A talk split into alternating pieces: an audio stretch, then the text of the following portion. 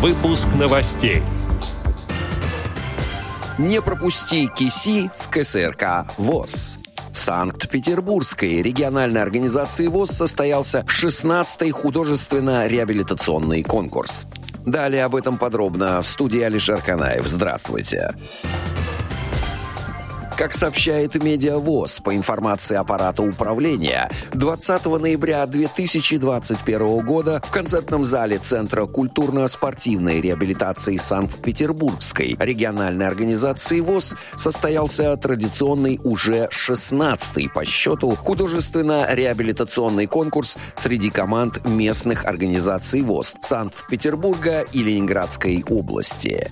В этом году увлекательный и веселый реабилитационный марафон был посвящен различным юбилейным датам и прошел под символическим названием «Парад круглых дат».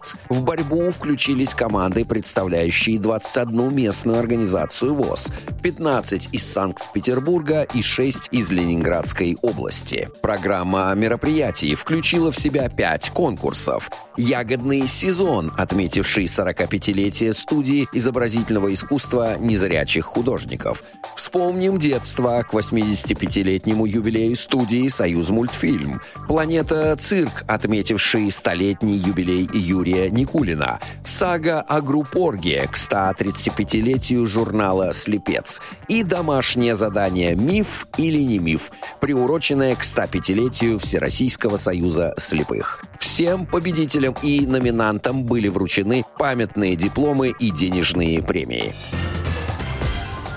субботу, 4 декабря, в 10 часов по московскому времени в Большом зале КСРК ВОЗ состоится прямая трансляция долгожданного и всеми любимого Всероссийского Кубка ВОЗ команд интеллектуального современного искусства КИСИ. Кубок посвящен 20-летию движения КИСИ. На него съедутся 13 коллективов из 10 региональных организаций ВОЗ.